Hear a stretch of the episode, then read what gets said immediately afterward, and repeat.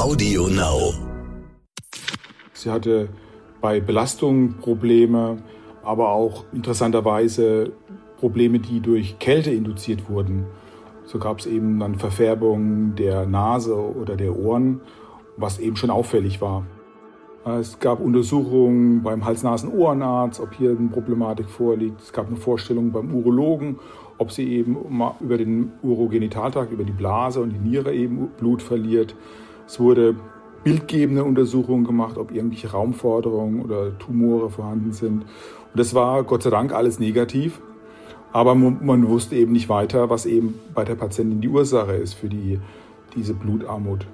Das war beeindruckend, das hat mich auch geprägt in der Behandlung. Das sind ja Sachen, die man, glaube ich, als Arzt sehr selten in seiner Laufbahn erleben kann, dass man solche bahnbrechenden Therapien erleben kann.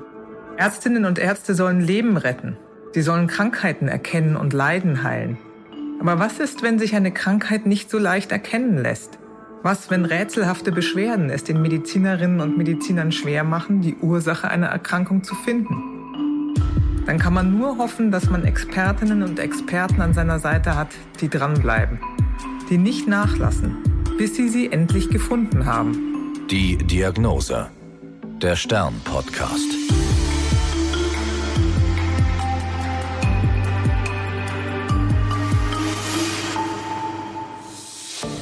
Ich bin Annika Geisler, Ärztin und Redakteurin und beim Stern für die Rubrik Die Diagnose verantwortlich. Hier erzählen Medizinerinnen und Mediziner von ihren ungewöhnlichsten Fällen. Mein heutiger Gesprächspartner ist Professor Alexander Röth. Er ist Leiter der nicht malignen Hämatologie und Gerinnung in der Klinik für Hämatologie und Stammzelltransplantation an der Universitätsmedizin Essen. Das Gebiet der Hämatologie, also der Erkrankungen des Blutes und der blutbildenden Organe, und der Onkologie, also der Krebserkrankung, fand er schon immer sehr spannend. Vor allem wegen der Forschung und der neuen Entwicklungen, erzählt er. Seine Schwerpunkte liegen unter anderem auf Themen wie Blutarmut und Gerinnungsstörung. Heute sprechen wir über eine Patientin, die sich seit etwa drei Jahren immer wieder schlapp gefühlt hat. Vor allen Dingen zu Beginn der kalten Jahreszeit. Die Patientin war sehr spannend, weil sie äh, sich präsentiert hat mit einer unklaren Veränderung ihrer Blutwerte was primär eigentlich mal auffällig war bei der Hausärztin, das ist ja der normale Gang bei den vielen Patienten, dass eben hier Blutwerte auffällig sind und der Hausarzt dann das versucht, das abzuklären oder dann eben weiterleitet. Als Sie die Patienten kennengelernt haben, wie ging es ihr denn? Wie war Ihr Allgemeinbefinden?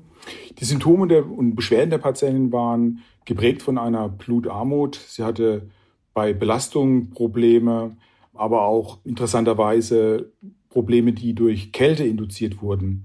So gab es eben dann Verfärbungen der Nase oder der Ohren, was eben schon auffällig war. Und in Folge unter Umständen eben auch einen auftretenden dunklen Urin. Sie sagen Verfärbungen der Nase. In, in welche Farbrichtung ging das? Die Verfärbung, das kann sehr ausgeprägt sein und kann dunkel sein bis fast schwarz. Also schwarze Ohren oder schwarze Nase, wenn eben sehr kalte Temperaturen außen sind. Und äh, das ist eigentlich schon ein sehr auffallender Befund. Das ging ja schon längere Zeit so. Können Sie zurückblicken und sagen, wie lang diese Symptome und diese Beschwerden bestanden und wie hatte die Patientin sich das anfangs selber erklärt? Die Symptome gingen schon über einen längeren Zeitraum. Ich weiß gar nicht, ob man das genau festlegen kann, wann das angefangen hat. Und die Patientin hatte, glaube ich, nicht so eine richtige Erklärung. Das ist, glaube ich, immer schwierig zu einzuordnen, wenn man sowas sieht. Und es ist ja gerade eben diese Verfärbung ist ja sehr, sehr beängstigend, zumal auch das Umfeld das Ganze eben wahrnimmt und eben auch beängstigt ist. Sie haben gesagt, es geht ins dunkle, schwärzliche, aber die Grundfarbe ist dann blau. Blau. Das richtig? Und in, hm. in Extremfall kann es bis eben ins Schwarze gehen. Und neben den Verfärbungen, sie fühlte sich schlapp, sie war müde. Hatte sie dafür Erklärungsansätze? Das kann ja mal im Alltag erstmal vorkommen. Ja, häufig, was eben die Patienten dann manchmal vermuten, ist eben, dass es eine zu starke Belastung ist, dass es der alltägliche Stress ist, der eben hier verantwortlich ist. Aber im Gegensatz vielleicht zu diesen Ursachen stelle sich im Verlauf keine Besserung ein, sondern es wurde eigentlich schlechter. Sie haben gesagt, die Hausärztin hat das Blut untersucht. Da wurde eine Blutarmut festgestellt. Was mhm. gibt es denn für Gründe für eine Blutarmut? woran muss man denken? Ja, wenn man wenig Blut hat, kann es zwei verschiedene Ursachen geben. Einmal, man verliert das Blut, zum Beispiel bei Blutungen oder Blutzerstörung wie Hämolysen. Oder das Blut wird nicht gebildet. Das kann sein zum Beispiel bei bösartigen Erkrankungen, bei Leukämien oder eben auch bei Autoimmunerkrankungen, wie zum Beispiel der ablastischen Anämie, wo das Immunsystem die Blutbildung angreift und äh, so verhindert, dass ausreichend Blut gebildet wird. Könnte es auch sein, dass man Blut verliert im Körper, ohne dass man das richtig mitbekommt von außen? Das kann möglich sein. Das wäre eben diese, diese Problematik der Hämolyse, der Blutzerstörung. Hier können Antikörper, Autoantikörper eben das Blut angreifen, beladen. Die roten Blutkörperchen werden eben beladen mit den Antikörpern und die, diese beladenen Erythrozyten, Blutkörperchen werden eben dann äh, zerstört, zum Beispiel in den Immunorganen Milz oder eben auch in der Leber. Oder sie werden direkt zerstört, dass sie quasi platzen im Gefäßsystem. Auch das ist eine seltene Ursache und kann eben zu einer, die Ursache sein für eine Blutarmut. Und Sie haben ja gesagt, es könnte auch in Richtung bösartige Erkrankungen im blutbildenden System ein Hinweis sein. Ja.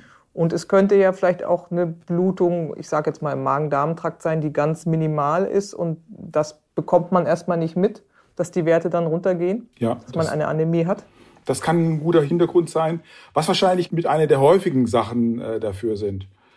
Auch häufiger ist in Mangelsituationen Mangel an Eisen, das ist ja äh, Eisenmangelanämie als Begriff, das ist wahrscheinlich die häufigste Ursache, aber Blutungen können dahinter stecken. Und die Blutungen können so gering ausgeprägt sein, dass man das gar nicht sieht, auch nicht im, im Stuhl oder als direkte Blutausscheidung. Wir nennen es mhm. okkultes Blut und deshalb gibt es eben spezielle Tests, Stuhluntersuchungen, wo man nachweisen kann, ob eher Blut vorhanden ist. Das ist ganz, ganz wichtig und äh, kann eben ein Hinweis sein, ob man Blut über den Magen-Darm-Trakt verliert. Und dann muss man eben mhm. den Magen-Darm-Trakt anschauen. Die Hausärztin hatte jetzt diesen Befund erhoben, zu wenig rote Blutkörperchen. Wie wurde die Patientin denn weiter untersucht? Sie war noch bei mehreren anderen Fachärzten. Was wurde da gemacht? Wie schon erwähnt, es wurde natürlich an die häufigsten Ursachen gedacht. Das ist ja manchmal eben auch sinnvoll. Es gab Untersuchungen beim Hals-Nasen-Ohrenarzt, ob hier eine Problematik vorliegt. Es gab eine Vorstellung beim Urologen ob sie eben über den Urogenitaltrakt, über die Blase und die Niere eben Blut verliert. Es wurde bildgebende Untersuchungen gemacht, ob irgendwelche Raumforderungen oder Tumore vorhanden sind. Und das war Gott sei Dank alles negativ.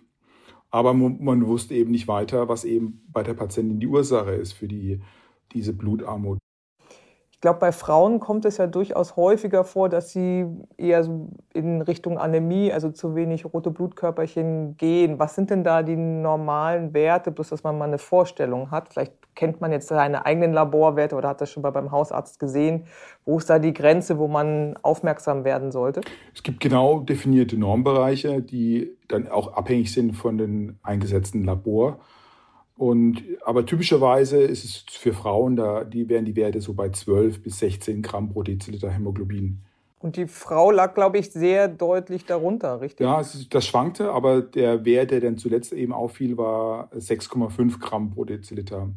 Das ist ja mhm. die Hälfte eigentlich, was es eigentlich sein sollte. Und das ist schon beeinträchtigend. Und Hämoglobin ist, der Blutfarbstoff ist ja wichtig für den Sauerstofftransport sodass eben die Versorgung der Organe dadurch begrenzt wird oder eingeschränkt ist. Und ähm, das Herz-Kreislauf-System muss das eben muss dem entgegenwirken und das vorhandene Blut dann schneller pumpen und muss mehr arbeiten. Und daraus ergeben sich verschiedene Probleme und Beschwerden der Patienten. Und so ist diese Schlappheit und auch Kurzatmigkeit und das nach Luft schnappen äh, zu erklären. Das ist sicherlich ein Teil der Erklärung. Bei Ihrer Erkrankung wissen wir heute, dass aber auch die Art der Zerstörung der Blutkörperchen eben verantwortlich ist für diese Abgeschlagenheit, was wir als Fatigue bezeichnen. Ein ganz großes mhm. Problem, was sicherlich unterschätzt ist und gerade durch die neuen Behandlungsmaßnahmen kann man das gut verstehen, weil es eben sich dadurch verbessert und die Patienten sich eigentlich darunter äh, normalisieren. Bevor wir verraten, was die Frau hatte, es gab ja noch eine Besonderheit, die bei der Aufklärung half. Die Frau kam ja mit einer Diagnosestellung dann schon zu Ihnen, ja. aber es gab ja äh, etwas im Ablauf der Jahreszeiten, was äh, hinweisgebend war. Was war das? Wann ging es der Frau besser und wann ging es ihr schlechter? Ihr ging es schlechter als in der kalten Jahreszeit, im Winter. Da war das Ganze eben äh, sehr ausgeprägt und Äh, auch hier wurden äh, sehr niedrige Hämoglobinwerte gemessen. Und das ist charakteristisch für verschiedene Erkrankungen, aber eben für die äh, Autoimmunhämolyse vom Kälteantikörpertyp kann es eben hinweisend sein. Das ist sozusagen die Diagnose. Mit dieser Fragestellung oder mit dieser Diagnose kam es zu Ihnen. Mhm. Ähm, können Sie sagen, was ist das für eine Krankheit? Wie heißt die auf Englisch, falls man nochmal nachlesen will oder sich dafür interessiert? Und was weiß man über diese Erkrankung? Das ist eine seltenere Form einer Autoimmunhämolyse. Der englische Begriff wäre Cold Agglutinin Disease, CAD. Das ist auch die Abkürzung, die wir häufig verwenden für diese Erkrankung.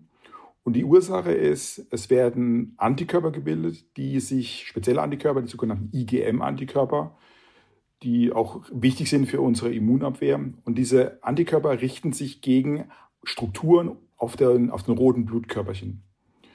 Und äh, diese Antikörper sind, IgM-Antikörper sind sehr groß und können dann auch, das ist das Typische und Charakteristische, zu einer Verklumpung der Erythrozyten, der roten Blutkörperchen führen. Und das ist auch verantwortlich für die äh, Verfärbung der Nase und der Ohren. Weil es kommt eben in der Kälte zu einer Verklumpung. Das Blut kann nicht richtig fließen. Es kommt zu einer Verfärbung, die eben blau oder schwarz ist.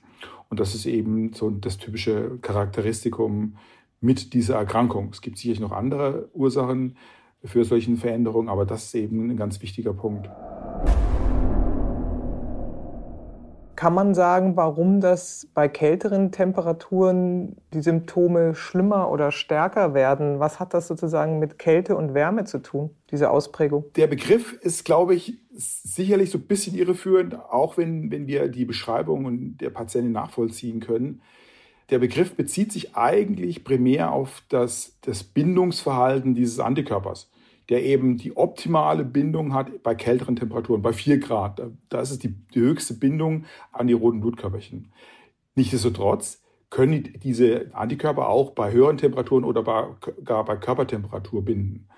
Also Temperatur kann das Ganze verschlechtern, aber die Aktivität ist auch bei Körpertemperatur oder bei normalen Temperaturen gegeben. Und weiß man, warum das einfach irgendwann im Leben auftritt? Das war ja jetzt eine Frau im mittleren Alter. Das hat man nicht von klein auf. Das kann einfach irgendwann passieren. Gibt es da Erklärungen dafür? Das ist wie bei allen Autoimmunerkrankungen. Es kann einfach auftreten, weil der Körper da fehlgeleitet ist. Das sind typischerweise Autoimmunerkrankungen. Aber das Besondere ist, das wissen wir, glaube ich, ganz gut, zugrunde liegt eben eine nicht nur eine Fehlregulation des Immunsystems, äh, im, im Verlauf, sondern auch eben Zellen, die verändert sind. Die Ursache, dieses, diese Antikörper sind klonal, die stammen von einer Zelle ab und äh, das kann man eben nachweisen.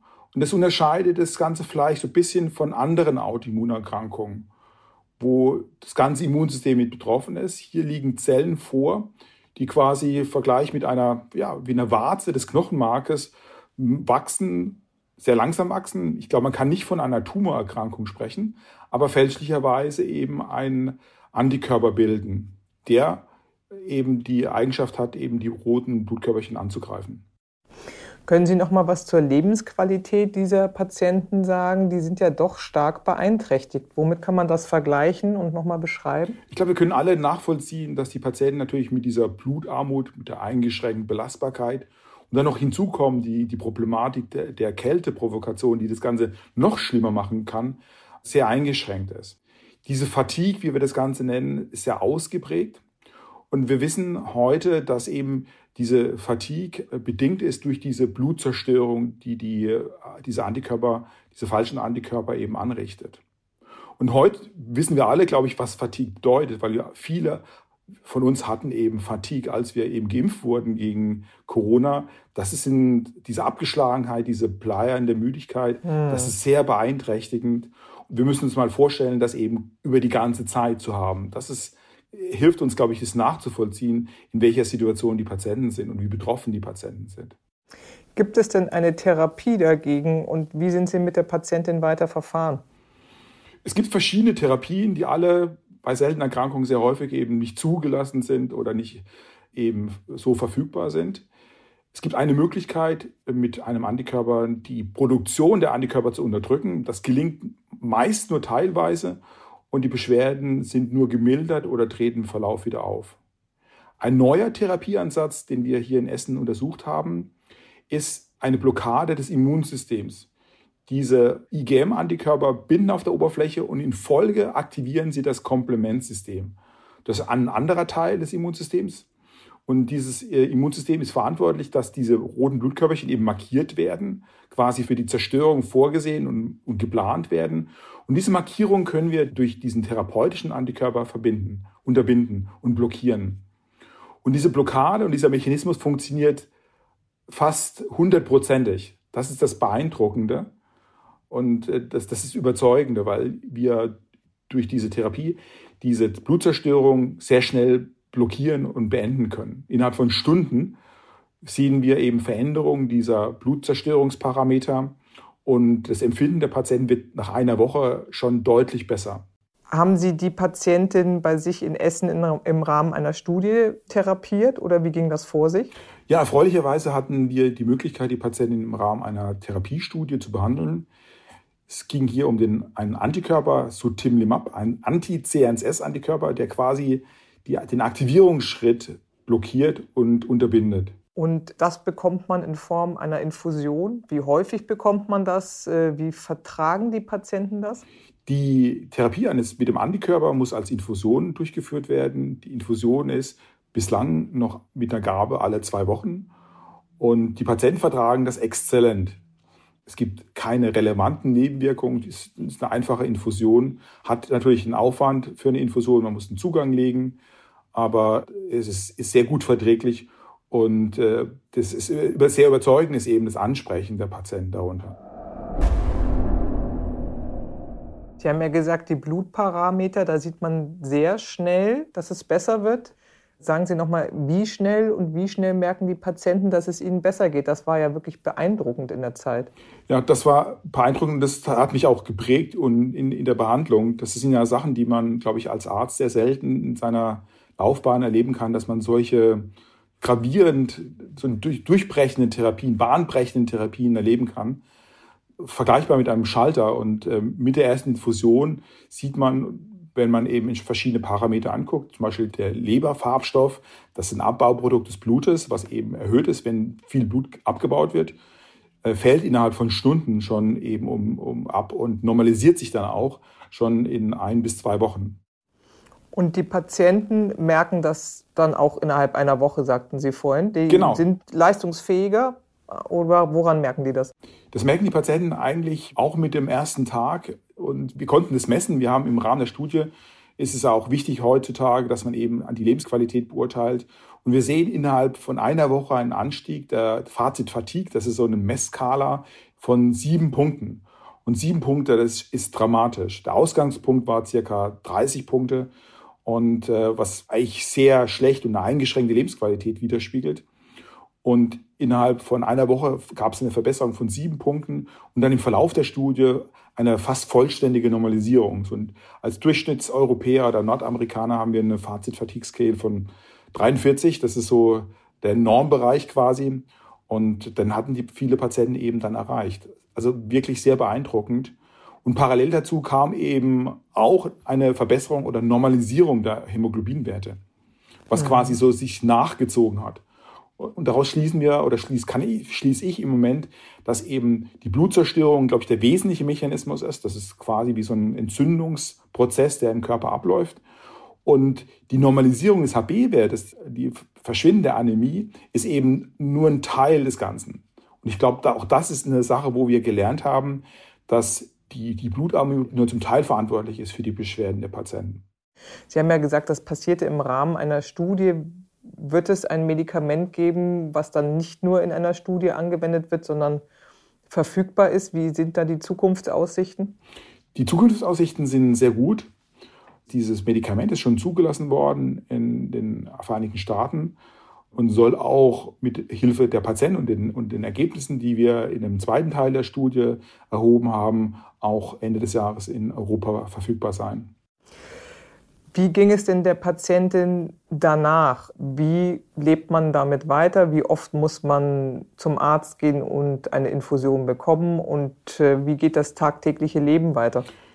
Gott sei Dank ging das Leben sehr gut weiter für die Patientin. Unter der Therapie zeigte sich eben eine Normalisierung oder fast vollständige Normalisierung des Hämoglobinwertes.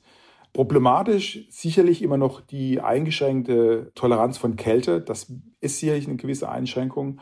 Aber trotzdem neu war eben, dass keine Folgen mehr auftreten nach einer Kälteprovokation. Das ist, glaube ich, ein ganz wichtiger Punkt. Wenn es denn eben früher nach einer Kälte oder äh, ausgedehnten Kältenepisoden eben zu einem dunklen Urin und Abfall des Hämoglobinwertes kam, ist das eben jetzt verhindert. Und der Patientin geht es dramatisch besser.